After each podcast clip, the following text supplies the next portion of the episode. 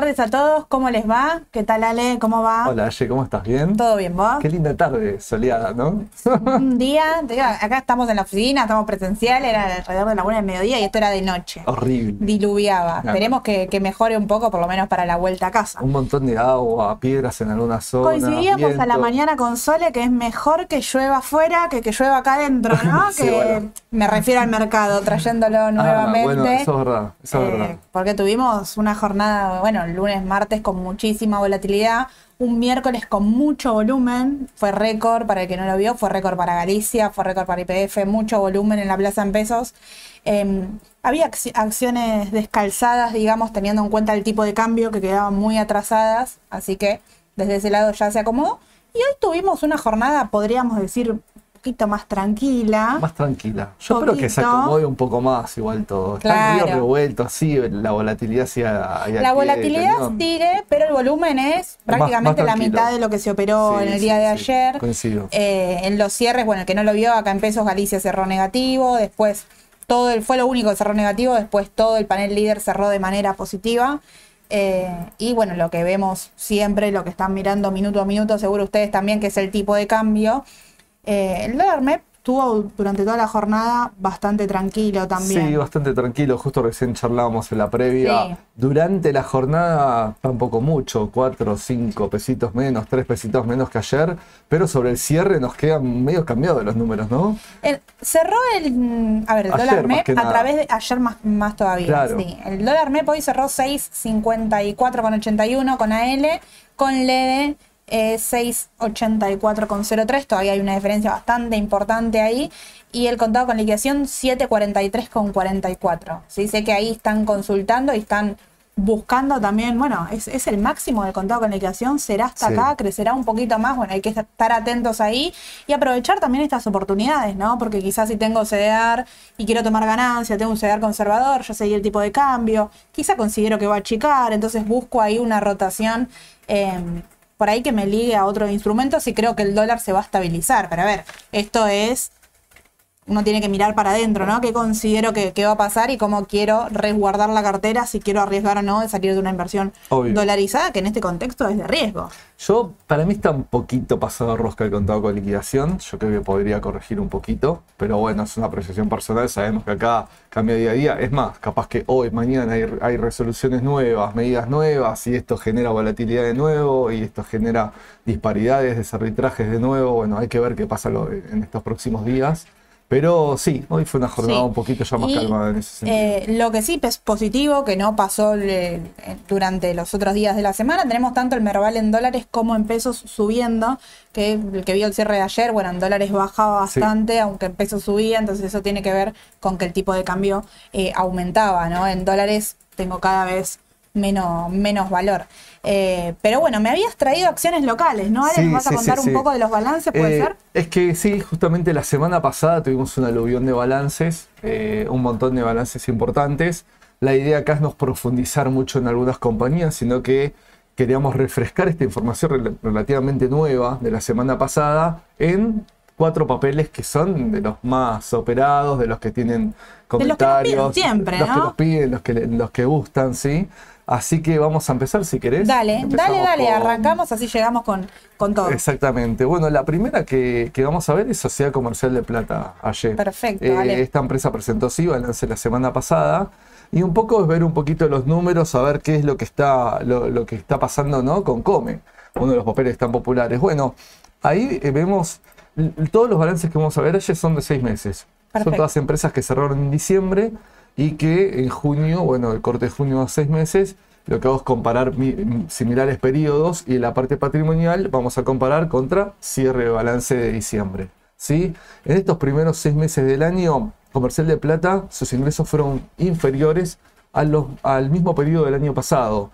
Busqué un poco en el balance, a ver cuáles eran los motivos. Sí. Ahí a secas pusieron menor volumen de ventas, punto. Así, a secas. No hay mucho más detalle en lo que pude encontrar. Menor volumen de ventas, sí.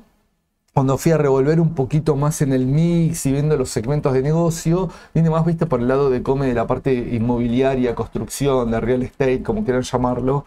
la caída viene más por ese lado, ¿sí? por lo que estuve ahí viendo un poco del balance. Pero ellos en su memoria no dan mucho más detalle en su, en su reseña, digamos, informativa de lo que es la parte de la actividad y solo pusieron menor volumen de ventas, así muy, muy cortito, ¿sí? Así que los márgenes igual se mantienen, si ves la ganancia bruta y hay también lo que es el EBITDA y su ganancia operativa, ¿sí?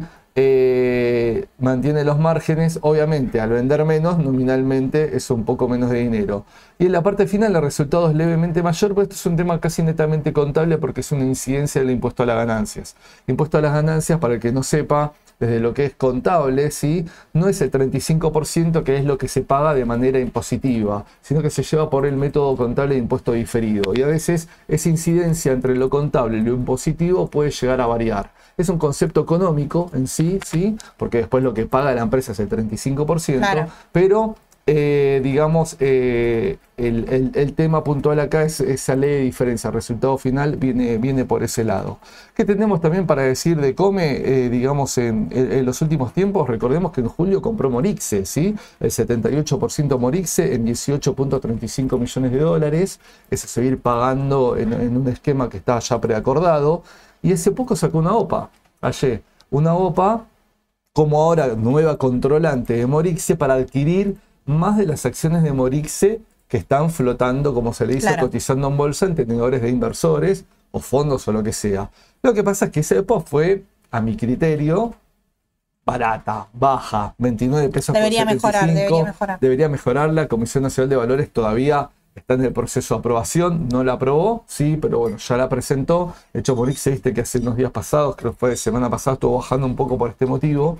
Pero bueno. Bueno, come puntualmente en lo que va del año va aumentando más de un 150%. Sí, sí, sí, es una, claro, es una, es una acción que viene respondiendo de manera positiva. Edu había analizado también levemente, no así en detalle, digamos, pero les había mostrado dos números claves que tenían que tener en cuenta de su balance y justificar un impulso que finalmente tuvo. Sí, sí, venía como medio quedándose, había una baja, esperábamos más y bueno, tuvo rebote Ahora, entre el rebote que tuvo sumado a estos números relativamente recientes, y puede ser que en breve empiece a descansar. No sé cómo la ves desde el análisis técnico. Podría ser, mira, rebotó justo en la media de 50 para, para quien siga ahí el AT, se apoyó ahí, coincidía también con un soporte muy de libro, rígido, ¿no? Claro, media, muy, corto plazo. Muy, muy de libro. Y ahora el aumento que tuvo de las últimas 5, 6 jornadas, podríamos decir, que, que comenzó a aumentar, lo lleva a salir de las líneas de regresión de eh, largo plazo, si las marco de a 200 ruedas, por ejemplo. Estas líneas se utilizan mucho también como para, podríamos decir como, como canal, si bien no se respetan porque después se promedian y se van ajustando, generalmente también suelen ajustar después y meterse dentro de, de la línea de regresión.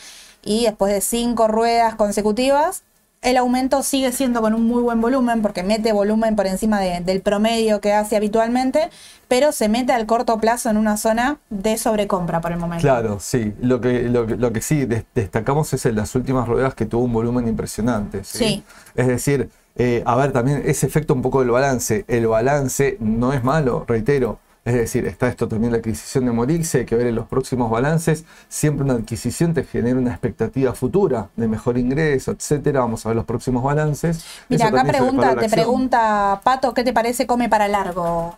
A mí me gusta Come, pensábamos que se salía un poco del negocio de los alimentos, ¿sí? cuando empezó a venderte el segmento este de las papas fritas, no me acuerdo el nombre ahora, de las papas precongeladas fritas, y decimos, bueno, se está yendo el de, y la verdad que no fue así, sino que ahora está comprando Morixe. La verdad que Morixe, lo decíamos en uno de los videos pasados, es una de las estrellas de los últimos años, del último, del último tiempo eh, en la bolsa. Ya levantó su concurso, digamos, un tema, digamos, bastante, bastante bueno en ese sentido, así que me parece que es una empresa con, con, perspectivas. A mí me gusta Comercial de Plata, sí hay que tener en cuenta que parte de su negocio es eh, construcción, real estate, como decía antes, como quieran llamarlo, y que eso es algo que todavía está como sector económico, digamos, eh, congelado, ¿no? Está medio todavía en el corto, no vemos que haya una reactivación un poco de lo que es el mercado inmobiliario, pero bueno. y acá destacar un poquito también el, tema de el tema de- del volumen, ¿no? Y si, si vemos la tabla del panel líder, siempre come queda ahí por el medio, eh, se ubica en el mismo lugar, pero fíjense que siempre hablamos con la diferencia de las acciones, por ejemplo, del panel general, Morixe puntualmente hizo la mitad del volumen que está operando Come. Entonces, por el momento es una acción que no tiene conflicto de compra y venta, no tiene el volumen que tiene IPF y Galicia, pero se puede operar sin inconveniente. Sí, sí, sí. A veces están en puestos más arriba. Claro. ¿viste? Eh, se opera mucho la parte de, de opciones. Comercial de Plata es una de las empresas, yo creo que con IPF Galicia, de las que más les gusta operar a la gente eh, lo que es opciones.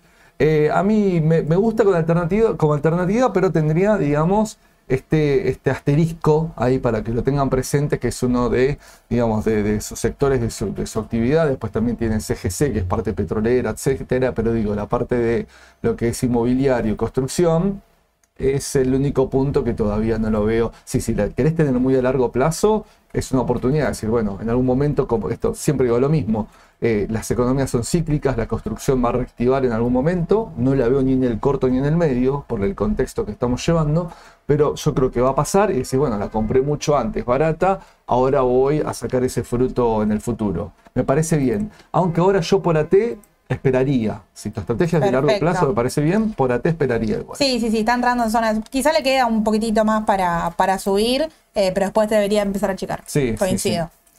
Bueno, vamos a pasar a la segunda empresa. ¿sí? Ah, no, perdón, nos quedaba hablar de la parte patrimonial un poco. Bueno, pero no hay, no hay mucho cambio en la parte patrimonial. Fíjate que el total de activos de eh, Comercial del Plata, lo que es su pasivo, es, es- se mantiene bastante estable, la diferencia es mínima. Un poco más de participación del capital propio, que siempre está bueno financiando los activos, que soy reiterativo, pero lo menciono porque Sí. me gusta. ¿sí? Hay un aumento de la deuda financiera, es muy poco significativo. Lo que estuve viendo es descubiertos en cuenta corriente, préstamos de corto plazo, es un tema de ciclo de, de- de, digamos, de, de trabajo, de capital de trabajo en el mercado, lo cual es normal porque la realidad, si lo comparo con Sovita, es mínimo, ¿sí? Lo que tiene, no tiene un fuerte endeudamiento ni estructural a largo plazo como para que, eh, digamos, que, que sea un punto fuerte a, a- a rever.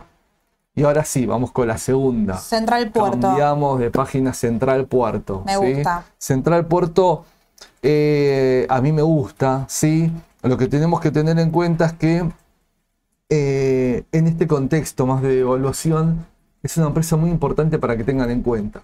Muy importante, porque siempre hablamos de las exportadoras. Yo lo vengo repitiendo. No dejen de lado ni Pampa, por ejemplo, ni Central Puerto por la parte de generación eléctrica, porque parte de sus ingresos y de su EBITDA principalmente, ¿sí? Es en dólares también. Es decir, tiene la misma importancia que una empresa exportadora y ahora vamos a explicar por qué. Central Puerto, bueno, los ingresos fueron levemente menores, ¿sí? Ahí, ahí como estamos viendo.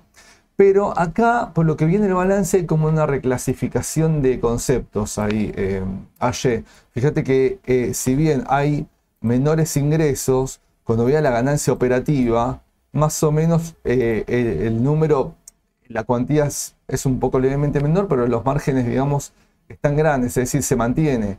Entonces, acá hay un producto de reclasificación, por lo que viene en el balance, de otros ingresos operativos, como ellos lo llaman, pero no dejan de ser operativos, con lo que antes lo ponían como en ventas. Claro. Es una parte de reclasificación. Pero fíjense que los márgenes de vida y su cuantía, que son muy, muy buenos, ¿sí?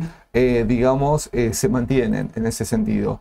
Y sí, hacia el resultado final, acá hay un punto importante sobre Central Puerto, la ganancia fue sensiblemente menor, pero acá hay una incidencia muy importante ante las partidas monetarias que me genera resultado por disposición a, la inflación negativas. Entonces hay, hay un concepto por inflación negativo importante que me está pesando en la parte final del estado de resultados, ¿sí? en la cual me cae la ganancia final. Pero concentrémonos, yo lo que quiero como Es importante, destacar... igual, ¿eh? porque a las Sí, empresas sí, de. Estados Unidos también les costó lo mismo. No podemos comparar el dato de inflación de Estados Unidos con el nuestro, No, pero digo, no, no, pero le pegaba a la a- claro, final. le pegaba 100% a la, a la ganancia final. Sí, sí, claramente. Pero a mí siempre me importa destacar un poco su negocio, lo que hace, la parte operativa. Y eso es bueno, es, es bueno en, en Central Puerto. Y es más, te voy a destacar algo. El 70% de este EBITDA está denominado en dólares. Vuelvo a Claro. lo mismo.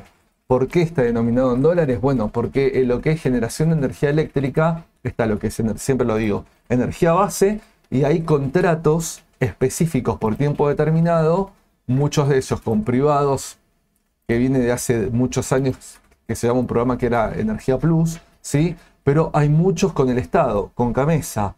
Si uno generaba nueva generación en el sistema de megas eh, disponibles, eh, o cierres de ciclo, etcétera, hay contratos separados por esa inversión que hiciste que son en dólares y Camesa los está pagando. Hay alguna demora en los últimos tiempos, a veces en 60, 90 días puede haber de demora con Camesa, pero los está pagando y eso es ingreso en dólares. Téngalo presente, porque yo creo que parte de lo que aumentó Central Puerto, que venía atrasada, yo la venía también recomendando, pero digo, venía atrasada, me parece también es por este efecto, ¿sí? Ayer, por este Sin duda. y aparte, a mí lo que me gusta destacar, que te traigo también eh, lo, que charlábamos en general del sector, ¿no? Del sector energético, que, viene muy bien, es un sector que tiene muchísima proyección en nuestro país. Em, más allá de eso, es una de las, me atrevería a decir la única del sector, la única del sector que no llegó a cerrar el, gap, digamos, no llegó a recuperar eh, lo que fue la caída del 2019, que seguro todo el mundo lo, lo, recuerda, que de un día para el otro después de las elecciones caían los mercados un 50% en dólares. Todas las acciones las llegaron a recuperar del sector energético, sector financiero no, está lejos todavía, pero Central Puerto todavía no, eh, y cerraría ese valor en aproximadamente 8 dólares con 20. Eh, así que todavía está por debajo, tiene igual varias pruebas por pasar, digamos, varias resistencias que tendría que romper con volumen. Una, eh, y podríamos decir la más importante a corto plazo, 7 dólares con 35 pero eh, el precio que está ahora también es importante, ¿no? Fíjate que coincide con la media de 50 ruedas y es eh, 6 dólares con 78. Así que estar atento esta semana, pero después la siguiente resistencia 7 con 35. No, no, me, importa, es una de las grandes empresas, de las más importantes a nivel de la matriz energética argentina, sí, en general, en participación de mercado, tiene una zona por nodo de cercanía a lo que es la distribución de AMBA y Capital Federal. Eh, a, mí es una compañía que realmente me gusta, me gusta esto de Sovita. Yo quiero pararme en este concepto para que lo tengan en cuenta acá, ¿sí? De, de, los ingresos en dólares que se está generando por este motivo, lo cual es muy importante, es realmente muy importante. ¿sí? Y si vamos a la estructura patrimonial, la relación que tiene con sus inversiones, su CAPEX, su mantenimiento también, de su deuda con su EBITDA que recién vimos, es bastante baja, es decir, para lo que es el sector. ¿sí? Después Ahora en un rato vamos a ver también Pampa, pero digo, para que se vea, es bastante baja y eso es importante. También hay una disminución de la deuda, de, digamos, de, perdón, de sus pasivos, de la deuda financiera, un aumento del capital propio financiando el total de la actividad, ¿sí? Por lo cual, me parece que eh, a mí me, la verdad que Central Puerto me gusta, me parece una apuesta, me parece que si bien estuvo subiendo, hay todavía algo de atraso en Central, en Central Puerto como papel. Eso, eso es importante, como destacó recién también ayer. Está, está bueno eso porque en este momento de volatilidad increíble, que uno por ahí empieza a tener, bueno, eh, tengo estos pesos que los saqué de un plazo fijo que justo me venció ahora, quiero acciones argentinas, bueno, compro ahora Argentina, está todo muy difícil de tomar la decisión de entrada. Eh, Central Puerto se suma a toda esta volatilidad, no es que quede exento de esto, pero definir eh, empresas también que si a mediano plazo me la quiero quedar, bueno, que los balances vengan respondiendo bien también, ¿no? No, no, ni hablar. Y aparte voy a destacar algo, generalmente en este sector, ¿sí? La deuda está altamente denominada en dólares, lo cual es lógico, porque casi todo lo que es su inversión, reitero, como se dice, su CAPEX en el mercado, sí, es en dólares, ¿sí? Porque las turbinas, los aerogeneradores, eh, digamos, todo eso, digamos, es todo en dólares. Lo bueno que encima tiene Central Puerto es que del total de su deuda de acá, solo el 57% está en dólares, ¿sí? Lo cual encima me parece excelente esa relación de deuda en dólares con EBITDA en dólares que tiene de su capacidad de generación de fondos. Eso es un punto también, una solidez muy importante que tiene Central Puerto, ¿sí? Perfecto, perfecto, vale. Y vamos a IPF. IPF, acá voy a hacer una pausa. IPF es una sociedad mega compleja, mega, ¿sí? Yo creo que un día voy a armar un, vivo de, de fundamental análisis de IPF para verlo un poco más a detalle, porque es una sociedad de balances de 400 hojas, es decir, es un montón de información, tiene participación en muchas sociedades, y muchas actividades. Eh, bueno, tiene IPF litio también, como sí, Sí, sí, IPF luz, eh, evangelista, por favor. Bueno, tiene un montón de sociedades ahí eh, como grupo, pero digamos, eh, merece hacer un capítulo aparte algún día. El año pasado habíamos hecho una revisión fundamental de IPF. Voy a preparar, les prometo que voy a preparar una de IPF porque la verdad que es muy importante en el mercado nuestro un análisis más detallado, pero la vamos a ver ahora por encima, que vino el balance la semana pasada, que les interesa, hay mucha gente que compra IPF. Eh, hoy, hoy tuvo al principio de la rueda, ayer fue impresionante lo que estaba subiendo IPF hoy al principio, después medio que ahí, eh, digamos, eh, reguló, pero, pero bueno, es una empresa, reitero, no solo importante para la bolsa, para los inversores, es la empresa, diría que sí, más importante del país, ¿sí? Vamos a ver los números de IPF. Mira estos números, ni sé cómo mencionarlos ya. 1.8 millones de pesos sería. Pues 1.857088 millones. Claro. ¿sí? Y fíjate el crecimiento con el mismo periodo del año anterior, que casi lo duplica. Esto es importante. Pero me voy a parar en algo a detalle con IPF en lo que es el balance, que son la caída de los márgenes, como acá están viendo. ¿sí? Si bien a nivel nominal, en cantidad de pesos, es más, los márgenes respecto a sus ingresos caen. ¿Por qué? Voy, voy a hacer, eh, digamos, a, abrir un poco, que siempre digo, analicemos el mix de ventas de las compañías porque eso nos dice mucho, nos dice mucho, ¿sí? El 68% de lo que es eh, las ventas de IPF es lo que se denomina como downstream. Todo lo que es refinería, todo lo que es el proceso de subproductos del petróleo, aceites, nafta, gasoil, fuel oil, GLP del gas, es decir, aeroquerosén. Eh, bueno, eso es 68% del negocio de IPF. Hago un punto ahí. Dentro de este subconjunto tenemos que un 40% de los ingresos de IPF consolidados, voy a hablar de esto, son estaciones de servicio. ¿Sí? ¿Qué quiero decir con esto? Sabemos que tengo costos en dólares, Sí. un commodity dolarizado y un precio de la nafta pisado. Ahí está el principal punto de la caída de márgenes de IPF en el balance. 100% eso, ¿sí? lo, eso lo destacaron en el último balance el- y fíjense sí. cómo a, a los pocos días, bueno, estuvo el aumento de, de la nafta, que Sí, si no me creo que equivoco, se confirmó ayer. Sí, todavía no aumentó, pero, pero es inminente. Sí, sí, sí. Es inminente, pero no puede quedar A ver, le tendría que mercado. impactar, le tendría que impactar de manera positiva. Sí, porque sí, esto está claramente. retrasando mucho los precios. Exacto, claramente. Obviamente también parte de IPF es en dólares, eso quedémonos tranquilos también en ese sentido, pero una parte importante del negocio, mirá los porcentajes que te estoy Claro. mencionando, ¿sí? La salida final es peso pisado. Eh, digamos, estamos en relaciones de 0,40 centavos de dólar el litro, un poco menos, ahora Sí. con las uvas, entonces para equiparar un poco, eh, es, para mí es inminente y eso se va a empezar a notar acá. Igual el balance de IPF, a ver, es bueno. Si yo porque acá te estoy comparando seis meses con seis meses, si te trajera comparaciones de todos los anuales, de los de seis meses, te hiciera acá una línea bien amplia, eh, Aye, de, de comparaciones de estados de resultados, el crecimiento de IPF es impresionante, ¿sí? Mayor producción, despacho de gas, de volumen producido en vaca muerta que está aumentando permanentemente, nada que ver lo que era, no sé, hace 5, 6, 7 años atrás, ¿sí? Eh, digamos... eh, De hecho, eso- el año pasado, eh, no sé si recuerdan, estábamos hablando, o a principios de este año, creo que fue el año pasado, estábamos hablando de que aumentaron la inversión más de un 50%, o sea, de año a año 50% más de, más de inversión.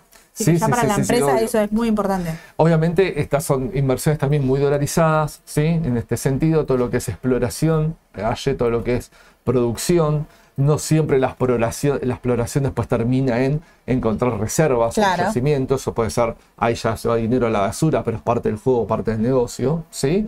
Pero bueno, ahora está todo muy más, mucho más focalizado en vaca muerta, que sabemos que el gas está, está ahí abajo, metido entre las rocas, el petróleo y el gas no convencional.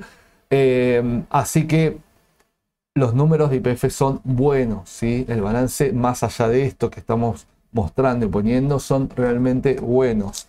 Y eh, vamos un poquito. Ah, te quiero mencionar algo de esto de que muchos mencionan, sí, las oportunidades que tienen las otras empresas. Acá hay un dato importante: el 91% de estos ingresos, ¿sí? Son propios de IPF.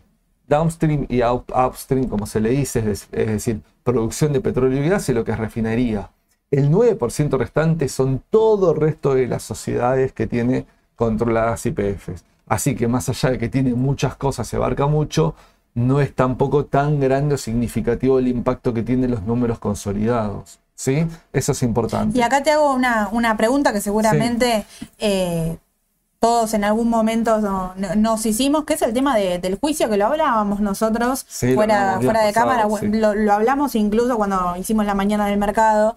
Eh, bueno, ¿cómo impacta en, IPF? ¿Impactará de forma negativa? Yo eh, no sé si querés comentar un poco acerca de eso. Sí, eh, el tema es el siguiente, a ver, porque es realmente un lío bárbaro y viene desde hace muchos, muchos años estos. Ahora el, el- el fondo Buffer de, de- creo que era Buffer, eh, de, de, digamos, Inglaterra, eh, apeló, y diga, bueno, apeló, Tien- tiene como una resolución en sí en el momento favorable. Argentina va a apelar. Y sobre la apelación de Argentina puede haber otra apelación del fondo de la apelación de la apelación.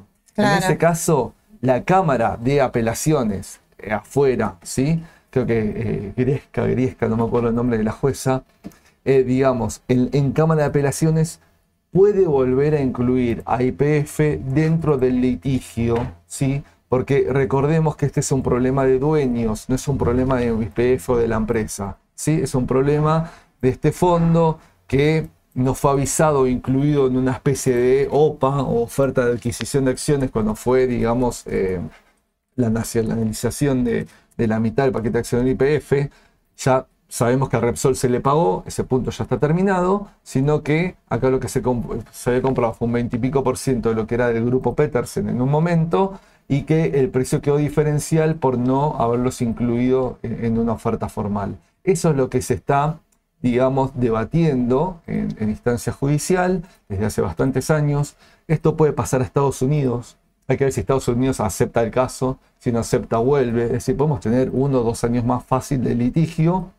Reitero, es un problema de dueños del Estado argentino con este fondo. Si perdemos, el Estado argentino se va a tener que hacer cargo. Si no nos ingresa ni una acción adicional por este tema, que eso quede claro, sino que es un concepto resarcitorio. Pero ojo que en apelaciones pueden incluirla dentro de este lío a IPF. Ese es el punto le pueden embargar activos a IPF incluyendo sus propias acciones, eso es lo malo, ¿sí? Pero es todo hipotético, es potencial. Sí, hay que, hay que Es ir más, viendo cómo, cómo se da todo. Claro, y es más, allá, la pueden incluir dentro de- de- del litigio, pero igualmente no tiene por qué responder IPF en sí. Termina Claro. respondiendo el Estado y punto. ¿sí? Creo Acá claro te, te hago un paréntesis que es una pregunta que me parece que es importante Sí. también, que no sé si todos lo tienen en consideración, pero consulta qué precio tenía eh, IPF antes de ser estatalizada. Sí, la realidad es que lo que si van al gráfico ahí del 2012, yo se lo voy a, se lo voy a traer para otra oportunidad, pero venía cayendo un 50% por una cuestión de caída de precio del petróleo. No había pasado nada hasta ahí, ya venía cayendo de antemano. Luego de la estatilización volvió a caer 50% más. Es decir, IPF tuvo una caída muy importante después de eh, pasar en manos de- del Estado parte de la empresa. Y, eh, a ver, se estima que si hablamos de una privatización podría tener un, un recupero también importante, ¿no? Sí, sí. El punto que puede tener desde los números IPF es que el 97% de su deuda está denominada en dólares. Cual, Claro. como decía antes, es natural que en este sector sea así, ¿sí? Y que, como decía recién, parte importante de los ingresos están en pesos y no están actualizando los precios finales, ¿no? Y eso a veces te- se te hace un poco cuello de botella entre tu, tu generación en una moneda y pagando en otra que se mantiene sólida y dura. Pero más allá de eso, los números son buenos de IPF. ¿sí? Y yo creo que con sucesivos aumentos o re- reade- readecuar los precios un poco de los combustibles, en ese sentido va a mejorar bastante los márgenes. No todo está pisado, porque hay- Claro. hay algunos combustibles o, o lubricantes o subproductos que eso, la verdad que fueron tocándolo, ¿sí? Pero bueno, lo que es el grueso de nafta super o alguna premium, etcétera, sí, sí están relativamente pisados. Igual yo me quiero detener en IPF para cerrarla. Ayer, dejando de lado el tema judicial, Sí. eh, digamos, la actividad y el negocio en sí. Las oportunidades que tiene IPF son enormes, siempre lo digo. Eh, más allá del litio, como vos decís, que después auge y crecimiento y tiene mucho para explotar el, el no argentino en ese sentido. Vaca Muerta tiene, es el segundo reservorio del mundo de gas y petróleo no convencional y hay mucho para hacer ahí. También tenemos exploración offshore cerca de las costas ahí de, de- del Atlántico, creo unos 400 kilómetros de Mar del Plata con un, un reciente descubrimiento bastante importante. Parece que el potencial desde la actividad y los números de IPF es fantástico. Entonces no quiero que se desdibuje un poco con un potencial de incluirla en un litigio que en realidad lo tiene el Estado argentino. Sí, creo que desde ese punto de vista se queden tranquilos. Perfecto. Y la empresa en cuanto a los números, bueno, Sí, sí, más, bien. más que magnífico. Yo creo que esto se va a ir recomponiendo con el paso del tiempo, claramente, seguro. Vamos a la última. Me Pam- encanta. Pampa Energía. Yo la dejo para el final porque me parece que fue la una de las pocas joyitas eh, o la joyita para destacar de los balances que vinieron, ¿no? De Pampa. A mí Pampa, la, la verdad me encanta. Uy, me quedó IPF la parte de la situación patrimonial, perdonen, ¿sí? Eh, me lo vengo comiendo esto. Bueno, eh, aumento sí obviamente de la deuda en este sentido, pero la relación deuda-vida, esto que siempre digo, tu capacidad de generar fondos con tu deuda total, casi en cinco años, casi igual que lo mismo que cierre de balance, ¿sí? No está mal en estas inversiones de largo plazo, en este CAPES de largo plazo, esta relación puede ser levemente pesada. Yo no lo veo mal, honestamente algunos críticos dicen que sí, otros que no, para mí está adecuado en este sentido, ¿sí? Eh, así que bueno, no quería dejar de mencionar esto. Perfecto. Ahora sí vamos con Pampa. Pampa Dale. Energía para mí, de las estrellitas de, de los números que vinieron ahora frescos la semana pasada, a mí es una empresa que me encanta, que me gusta, que... Se está- esperaba un buen balance, pero no nos deja de sorprender, no, ¿no? no deja de sorprender. Aparte, es una empresa diversificada porque hace petróleo y gas, Sí. porque hace generación de energía eléctrica, porque hace petroquímico, porque exporta, porque tiene ingresos en dólares también. La verdad que es una empresa que desde hace, desde sus años de creación, eh, fue creciendo permanentemente. Esas empresas son dinámicas, orgánicas, que cada vez tienen más participación en el mercado argentino, ¿sí? Pampa Energía, la verdad, en ese sentido, chapó, me sacó el sombrero y vamos a ver qué números vinieron. ¿no? Dale. Bueno, ventas, ingresos, ¿sí? Casi el doble, El doble. el doble de ingresos, con márgenes que se mantienen, por lo cual si mantengo más o menos los márgenes y tengo más ingresos, tengo el doble nominal, digamos, de, de- de dinero en este sentido, eh, lo cual es, es realmente eh, muy bueno y ahí sí un salto en el resultado final, en este caso por una injerencia de resultados financieros encima positivo. Claro. ¿sí? En lo que es en el caso puntual de, de- de Pampa Energía. Eh, de su EBITDA, acá, ¿sí? el 50% de esto es petróleo y gas. ¿sí? Y exporta petróleo y gas. En este sentido, no es como otras de- del sector. Es decir, hay parte importante, hay una parte que exporta. Es decir, el 20% de Pampa consolidado es exportaciones. Pero no solo eso, sino que también tiene generación de energía eléctrica, también tiene lo que se llaman PPAs o contratos con el Estado en dólares por nueva energía, ¿sí? Entonces también parte de su vida por ese sector también es en dólares. Yo estimo, no tengo el dato exacto, pero te- seguramente casi un 50-60% de Pampa Energía, el EBITDA también está denominado en dólares. Y eso es muy importante y es muy bueno también para tenerlo en cuenta cuando estén en este contexto de devalúo del dólar oficial. Si no solo exportadoras netas, incluyan también estas empresas como hablábamos recién de Central Port. Acá te consultan Sí. eh, si los valores del 2022 están ajustados por inflación. Sí, sí, obviamente. Siempre que hacemos la comparación de, de, digamos, en pesos, están ajustados por inflación. Y digo lo mismo. El ajuste por inflación es una curita, no es la gran solución ni remedio para comparar estados contables. Porque justamente parte del análisis fundamental, lo bueno que tiene es comparar. Ese es el punto. Comparar a ver si algo está mejor, está peor. Si está peor, ¿por qué? Siempre preguntar el por qué. ¿Y por qué aumentó una 20? ¿Y por qué bajó una 20? ¿Por qué un margen? ¿Y por qué? ¿Y por qué? Porque es ahí donde a veces a largo plazo se termina reflejando los precios del mercado. ¿sí? Bien, Es, y acá le resumimos, si te parece, antes de, de seguir con Sí, Pampa, obvio. le resumimos a Carlos, te preguntan, ¿qué se le evita? Ah, el sí, pero lo menciono permanentemente, pero no me voy a cansar de decirlo porque es muy importante.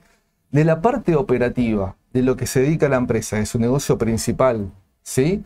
Es desde el análisis del estado de resultados, de sus resultados, podríamos decir, no la generación de fondos que genera, porque eso es flujo de fondos, es la capacidad que tiene de poder generar desde su propia actividad ingresos futuros de fondos.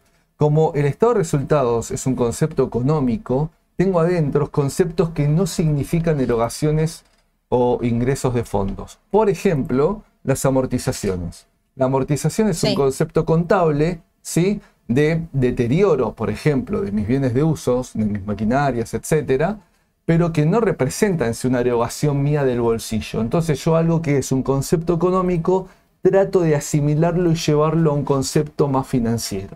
¿sí? Entonces, es lo que mi negocio me está dejando de margen de manera dire- directa. sin incidencia de mi financiamiento, de mis resultados financieros, ni de mis variaciones por inflación, sino a lo que me dedico puntual, ¿sí?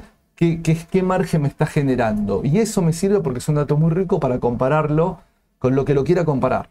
¿Me, me seguís? Es decir, desde activos, desde pasivos, desde la relación con la deuda. Sí.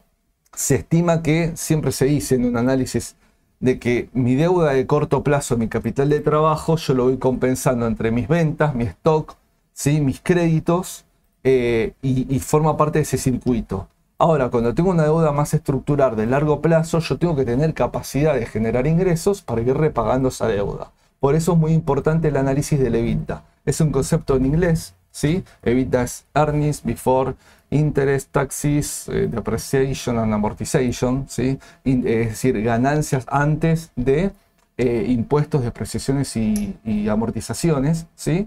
Es un concepto que se usa mucho fuera, pero es un dato muy, muy para mí importante y clave al analizar un negocio. Está bien que lo pregunten, yo cada tanto en algunos vivos lo vuelvo a Está refrescar. bueno, está bueno cada tanto recordarlo, siempre el público dice, se el público renueva, se renueva, te iba a decir, y hay- siempre y hay- y hay que Edu nos enseña hasta, hasta eso. No, no, y hay que decirlo, está, está, está muy bien. Y bueno, en este sentido, estos márgenes son realmente muy buenos. Y si vamos a la parte patrimonial, sí, Aye, fíjate eh, cómo si bien crece su pasivo, cómo crece la participación del capital propio financiando su actividad, sus, sus- sus activos, ¿sí? Es decir, recordemos que siempre el total de mis activos yo lo financio con dinero propio o dinero prestado. Este es el dinero prestado, este es el dinero propio. Sí. Estas dos sumas me dan esto porque es lo que estoy financiando, ¿sí? lo que estoy bancando, soportando. Bueno, siempre es más sólido desde el punto de vista patrimonial que el capital propio, digamos de alguna manera decirlo, esté bancando mucho más todo mi negocio, todos mis activos, todo lo que tengo. ¿sí? Y si bien aumenta la deuda financiera comparado con cierre de balance, baja la relación esta justamente de mi capacidad de generación de fondos ¿sí? con mi deuda, que acá tengo todo, corto, largo plazo, todo junto, a 4.8 años, lo cual en empresa de constante inversión en aumento de generación de energía eléctrica, en meterle también al petróleo y al gas, etcétera, me parece también un parámetro bastante adecuado. ¿sí? Por eso a mí me gusta mucho Pampa por sus márgenes, por su crecimiento en el mercado, por sus ratios, por sus números, porque tiene ingresos también o EBITDA en dólares, ¿sí? Es decir, eh, me parece que de los balances que vino a mí fue de los que realmente más me gustó ayer.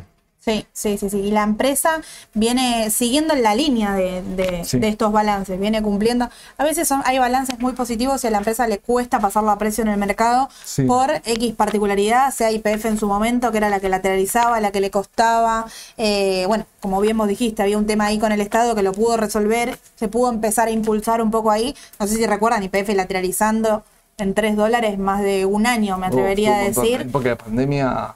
Y los balances venían siendo muy buenos, entonces era como, fíjense, mírenlo, porque en algún momento tendría que pasarlo a precio y Pampa, bueno, cumple con eso, ¿no? Viene Sí. con una tendencia alcista importante. Bueno, parte del análisis fundamental también es el análisis macro. Claro. Yo puedo poder tener excelentes empresas en Argentina, pero tengo un techo que es riesgo país, que es Argentina. ¿sí? Claro. Convengamos, estamos abiertos al mundo, estamos- eh, si nos ven inversores de afuera, nuestros papeles se mueven también en el exterior. Entonces, acá puede haber una empresa que es bárbara, pero eh, mi- mi- es más, hasta las calificaciones de las calificadoras Es importante. nunca te pueden subir por tu techo de tu riesgo país, de tu calificación como país. Entonces vos tenés una calificación de Moody's, Standard Poor's o lo que Sí. sea, o, o digamos... O mismo eh, los bancos, los bancos califican Claro. mucho. Es decir, internacional en dólares y otra local en pesos, eh, digamos, ¿no? Triple A, B, digamos. Eso pasa porque tengo un techo país a veces en las calificaciones y es parte del análisis fundamental también. Pero bueno, acá tratamos de desmenuzar y hablar de También. la compañía en sí, los negocios en sí, Sí. las oportunidades y el futuro que tienen. Y ahí tener un poco en cuenta también eh, la diferencia que lo hablamos estos días. Primero, cómo impacta en Argentina el contexto, porque Sí. bien lo dijo Ale, ahora lo estamos viviendo eh, en carne propia, podríamos decir, cómo está impactando la, eh, las elecciones en las empresas. Se vemos, el lunes vimos la caída de Pampa después de las elecciones, después recuperó, sí, recuperó, era opciones, era oportunidad de compra, digamos, con esa caída, teniendo en cuenta el excelente balance que tuvo. Eh, arriesgado, ¿no? Entendiendo el perfil de cada uno, como siempre decimos. Pero no quedó fuera de- del margen, digamos, de la cuestión política y de todo el contexto, No, ¿no? claro, obviamente. 100% y es un mercado relativamente chico, podríamos decir, que en estos meses va a tener sin duda una relación importante ahí, ¿no? Con la pata política y acá octubre y si hay balotage, mucho más todavía. Claro, no, por supuesto. Es decir, una parte de un análisis fundamental, no solo ver la actividad del negocio, sus regulaciones, dónde gana plata, dónde pierde, a qué se dedica, sus números, es muy amplio, ¿no? Pero siempre estar informado, sino también del país donde opera, el sector, a veces la región, el mundo, la oferta, la demanda, bueno, es todo, todo el mundo y las variables que mueven atrás a una empresa, una compañía, un negocio. Un detallecito. Sí. Eh, tengo esta deuda acá que estoy marcando, sí, 425 mil millones, pero casi 51 mil millones tiene líquidos en caja.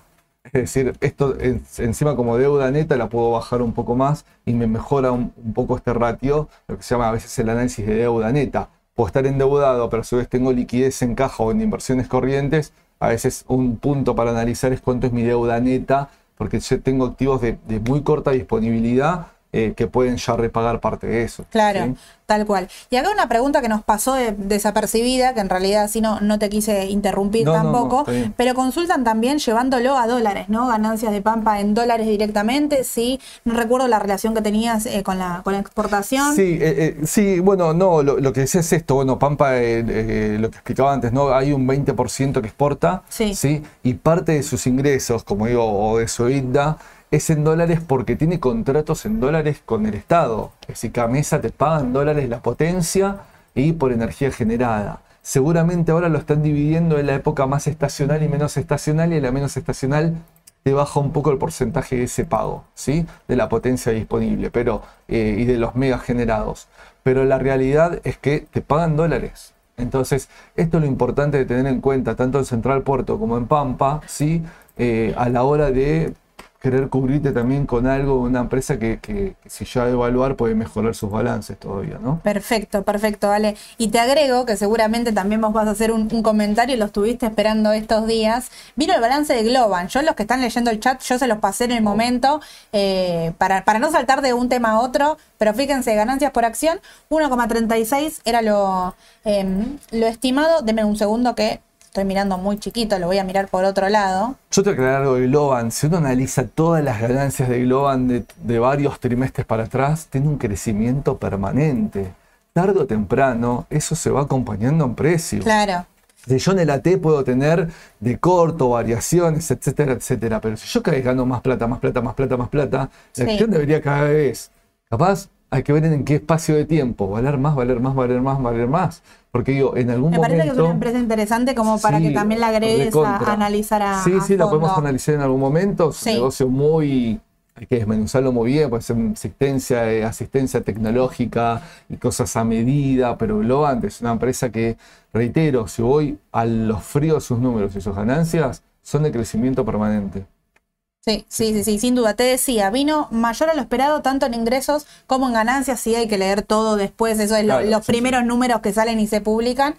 En el pre, en, perdón, en el after, mucha volatilidad, porque recién yo estaba mirando menos 3, menos 2, más 2, bueno, ahora está positiva, eh, más, si no me equivoco, ya les digo, pero creo que es un 2%, así que está un 2% positiva, pero bueno, a seguir y a ver cómo, Yo- yo te cómo estoy- arranca Estoy mañana, ojeando ¿no? acá el gráfico y puede estar ya en cerca, o cierra ese gap ahí que estoy viendo, o ya está medio en zona de rebote. ¿eh? Sí. Es decir, está, Sí, es sí, importante. Bueno, y ese gap que, que vos estás mirando acá en la pantalla coincide con el balance anterior, porque el balance anterior fue tan bueno que abrió con un gap eh, alcista. claro. Así que hay que ver si, cómo, bueno, continuar leyendo, ¿no? Cómo se toma esto, cómo abren el pre, y para mañana sin duda es, muy importante para tener en cuenta. Sí, sí, obvio. Bueno, como siempre decimos acá, eh, a veces hacemos recomendaciones, marcamos fuertes, puntos. Esto siempre es un análisis objetivo de datos, ¿sí? Eh, hoy leí a alguien capaz que a la mañana nos ponía de que, bueno, a veces las recomendaciones, pero a veces algunas no son como dicen. A ver, vamos a ser claros con algo. Yo estoy parado hoy en un punto y tengo información estadística para atrás. Esa información estadística para atrás es un balance, un análisis fundamental, un presente y un gráfico, por ejemplo, que es un modelo estadístico de alguna manera. Claro, decirlo. siempre, siempre ¿Sí? hablamos de, de ver el todo, ¿no? El global de la historia y en base a eso, bueno, poder tomar la mejor decisión y que, que más adapte al perfil de cada uno, ¿no? No todas, no todas las acciones son para, para todos los inversores, ¿no? Sí. Cada uno Y a- tiene y que ahí aparte el- tomar lo que se ajusta al perfil. Obvio, pero aparte de Aye, uno cuando invierte, no invierte para atrás, invierte para adelante. Hay expectativas, el mundo sigue girando, ¿sí? Entonces, ¿qué quiero decir con esto? Pueden suceder hechos nuevos que me cambien el Claro. análisis. Bueno, pueden lo no- vivimos en pandemia. ¿no? A ver, quien, quien Obviamente. seguía análisis en pandemia veía que había empresas Obviamente. como para crecer un montón y de un día para el otro, un martes 13, hizo que primero pensamos que eran 15 días y después resulta que fue mucho más. Obviamente, lo que quiero dejar en claro con esto es que estos son elementos analíticos, un gráfico, un análisis fundamental, para que les sirva o no a la hora de tomar en el peso de sus decisiones, apostando futuro, porque uno invierte a futuro en la decisión de comprar o no comprar, o vender o no vender un papel. Después, a veces a futuro, hay, hay, hay cosas aleatorias. Ojalá todos tuviéramos bolas de cristal y saber cuánto va a valer algo el día de mañana. Pero bueno, quiero aclarar ese punto porque hoy, hoy, hoy vamos Excelente, a a leer ese excelente. comentario, digo, como para que se sepan que a veces no todo es, está encuadrado, sino sí está bueno y los tienen que dejar tranquilos ustedes que cuando tomen una decisión, tómenla, eso sí, bueno, con, con- con elementos, con análisis, con motivos de por qué quiero invertir o no en algo. Perfecto, perfecto, vale, clarísimo. Ahí cierro con la última, Marcelo, el volumen del Pampa increíble, tanto en el local como en el exterior, opera con, con mucho volumen.